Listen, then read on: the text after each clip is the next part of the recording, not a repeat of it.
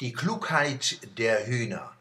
Traumaberater betonen, wichtigste Maßnahme zur Traumaabwehr sei die rasche Rückkehr zu alltäglichen Gewohnheiten, Absichten und Verrichtungen. Sich nur nicht aufs traumatisierende Erlebnis konzentrieren. Geht zum Fußball, ins Konzert, esst, trinkt, tanzt, kauft ein, lacht und lebt. Zeigt den Terroristen, dass sie keine Macht haben über unsere Freiheit und Lebensart. Gegen diesen Rat der Traumaberater habe ich Vorbehalte. Ich denke an frühe Naturerlebnisse. Im Hof tummeln sich Hühner, picken eifrig.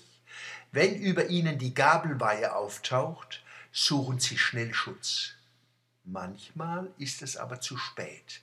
Leise fährt herab der rote Milan und schlägt sein Huhn im Flug.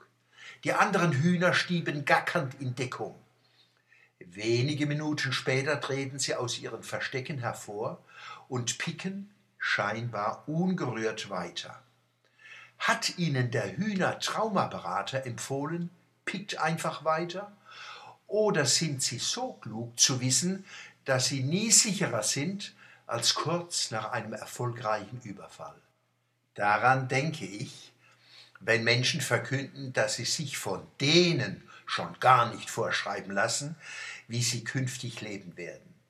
Beim trotzigen Jetzt erst recht handelt es sich eher um die Klugheit der Hühner als um kollektive Mutausbrüche.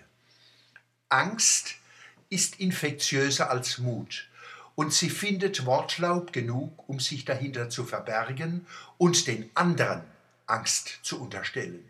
Die Kunst, dem jeweils anderen lechts rings, wie Jandl sagt, Wurst ist.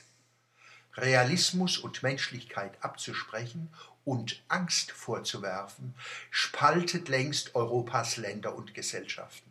Das wir lassen uns nicht auseinander dividieren, wie es so richtig falsch heißt, wird zur Lebenslüge. Angst ist ein schlechter Berater, heißt es. Ignoranz aber auch. Warum reagieren wir mit Trotz und politischer Lagerbildung statt mit offener Debatte? Verdrängen mag der Traumaabwehr nützen, den dringend notwendigen Reformen sowohl des Islam als auch des Westens mit Aussicht auf Überwindung des globalen geistigen und physischen Terrors dient es nicht. Wir verdrängen zu viel und schon viel zu lange. Verteidiger der Demokratie verhängen jetzt Denk- und Sprechverbote. Damit verdecken sie ihre eigene Angst und projizieren sie auf andere. Wer aber Meinungen unterdrückt, die unsere offene Gesellschaft im Sinne von Karl Popper auch durch Massenimmigration in Gefahr sehen, wird zum nützlichen Idioten ihrer Feinde, der Faschisten und Salafisten. Ohne emanzipatorische Reformen des Islam, so sie denn möglich sein sollten, kommen wir nicht davon. Ohne Wiedergeburt europäischer Aufklärung auch nicht.